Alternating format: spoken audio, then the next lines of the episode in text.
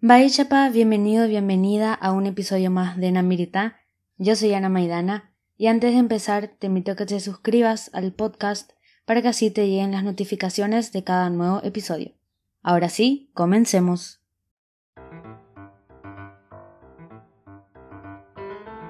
La historia de las artes visuales tuvo en el Paraguay un desarrollo discontinuo. La pintura en Paraguay estaba muy sujeta al paradigma academicista era un método poco flexible. De hecho, recién a mediados del siglo XIX se encuentran los nombres de algunos pintores extranjeros que fueron los formadores e influencias de nuestros primeros artistas paraguayos. Cultivaban especialmente el retrato y los temas religiosos y de costumbres, también los paisajes que recién aparecieron en tiempo de los López a fines de la década de 1850. En 1859, el artista italiano Félix Rossetti se ofrece como profesor de cuadros históricos y retratos al óleo, siendo uno de los primeros profesores de dibujo y pintura en la historia del país. Históricamente las artes visuales en nuestro país no seguían cronológicamente los parámetros y las innovaciones de los países vecinos. La pintura paraguaya mostró sus primeras manifestaciones en las últimas décadas del siglo XIX, correspondientes a la posguerra del 70. Y acá destacan dos artistas italianos, Guido Boggiani y Héctor da Ponte, quienes introdujeron en el país las técnicas académicas y formaron a un importante grupo de artistas paraguayos. Con la ayuda de Boggiani, una generación de pintores paraguayos surgió a inicios del siglo XX. Entre ellos tenemos a Carlos Colombo y Roberto Olenjara, Pablo Alborno y Juan Zamudio, que fueron a Europa becados por el gobierno. Si bien en ese momento se gestaban la mayoría de las vanguardias artísticas que daban curso a la modernidad, estos pocos se apartaron de la pintura académica. Algunos como Alborno siguieron varias tendencias como el naturalismo, academicismo y el impresionismo. Luego, Francisco Almeida optó por la escultura de carácter academicista con hierro fundido con temática de personajes históricos, héroes nacionales y figuras zoomorfas. Por otro lado, Juan Zamudio cultivó el género de paisaje y el retrato, con las tendencias románticas e impresionistas también. Carlos Colombo cultivó la pintura, la escultura y la arquitectura en la pintura desarrolló el retrato con tendencia impresionista. Modesto Delgado Rodas fue el último artista de la época y siguió las tendencias academicista, realista y postimpresionista, cultivando preferentemente el paisaje, el desnudo y algunos pocos retratos. La historia artística de este siglo XX puede contar con tres etapas.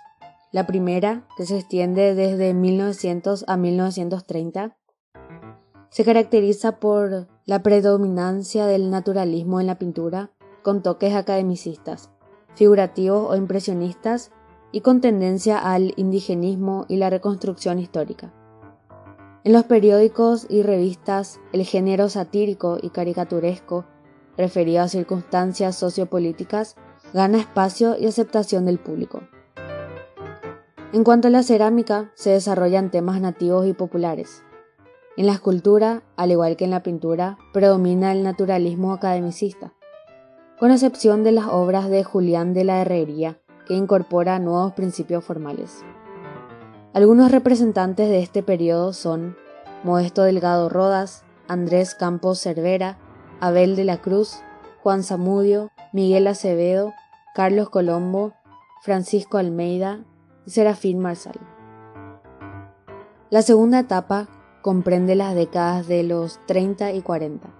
El naturalismo sigue predominando en esta etapa, sobre todo en la pintura, pero existe mayor preocupación por los aspectos formales y los temas dramáticos. Hay un intento de definir nuevos elementos, pero en las obras predomina la influencia bonaerense. En la escultura, el naturalismo incorpora algunos elementos impresionistas, los artistas destacados de esta segunda etapa son Roberto Olenjara, Jaime Bestard Ofelia Echagüe, Wolf Van Durek, Vicente Poyaloro y Andrés Guevara. Y por último, la tercera etapa, que abarca toda la década de 1950, y esta es la más significativa del arte plástico del Paraguay. Llega Joao Rossi, un pintor figurativo brasileño, que actualiza a los artistas paraguayos con las corrientes artísticas contemporáneas, como que arroja una semilla que dio los primeros brotes en la formación del grupo Arte Nuevo. El grupo Arte Nuevo como bien lo dice su nombre, renueva las formas expresivas y los contenidos, buscando un lenguaje más específico. Se incorporan elementos de los movimientos europeos de comienzos del siglo, como el expresionismo, el cubismo y el nacionalismo, y en este periodo se producen las primeras manifestaciones de la escultura contemporánea. Este grupo Arte Nuevo marcó una ruptura del arte paraguayo con las formas académicas se creó en 1954 y presentó también la primera Semana del Arte Moderno Paraguayo. Lo integraban Josefina Pla, Lili del Mónico, José La Terza Parodi y Olga Blinder. También se puede considerar este grupo como un casi equivalente al inicio del arte moderno en Paraguay. Son dignos representantes de la década del 50 aparte de los que mencioné recién, Edith Jiménez, Leonor Secoto, Francisco Torné, Aldo del Pino, Joel Filártiga, Hermán Guyari, Carlos Colombino y Pedro Dilacho.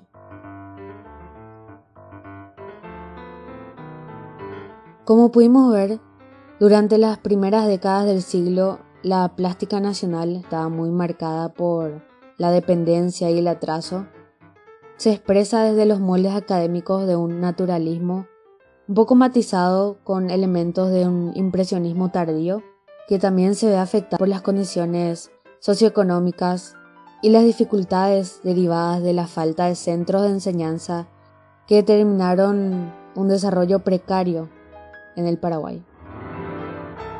Las décadas siguientes, del 60 y el 70, fueron como un florecimiento de las artes plásticas en Paraguay, con la aparición de artistas que supieron expresar los rasgos profundos de la cultura paraguaya. Algunos nombres importantes son Ignacio Núñez Soler, Mabel Arcondo y Laura Márquez. En 1964 aparece otro grupo significativo bajo la fuerte inspiración de Laura Márquez, Los Novísimos integrado por Enrique Careaga, Ángel Yegros, José Antonio Prat Mayans y William Riquelme. Unos años después se crea el grupo El Aleph, que congrega a Marité Saldívar, Carlos Espatuzza, Engelberto Jiménez, Fátima Martini, Marcos Benítez, Mónica González y otros artistas. Las líneas del arte paraguayo empiezan a dispersarse en propuestas nuevas, como las técnicas mixtas de Osvaldo Salerno y Bernardo Krasniansky, y las experimentaciones de Miguel Hein, Lucy Yegros y Félix Toranzos. Y la pintura sigue dando nuevos nombres como los cultores de la línea ingenua o naif, Genaro Morales e Isane Gallet, y el expresionista Enrique Collar.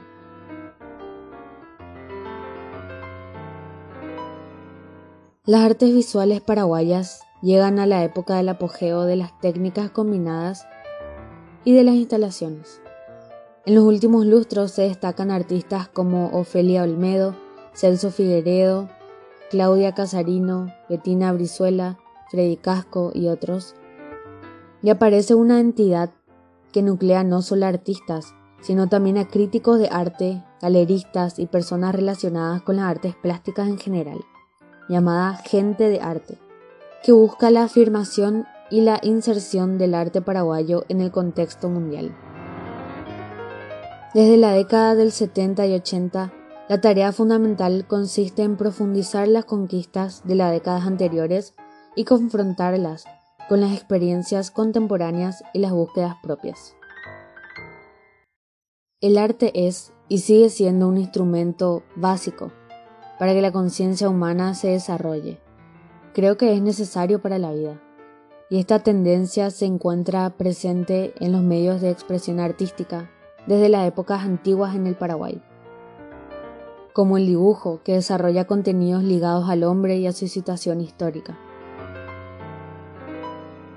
Como recapitulación, podemos decir que durante las primeras décadas del siglo, la plástica nacional estuvo marcada por la dependencia y el atraso, predomina el naturalismo con un poco de impresionismo.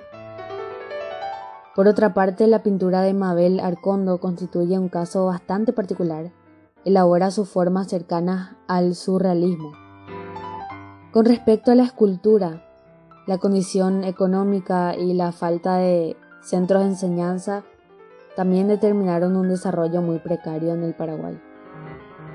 En la década del 70 y 80 ya se empieza a profundizar todos los conocimientos adquiridos de, de los antepasados y comienza una búsqueda propia.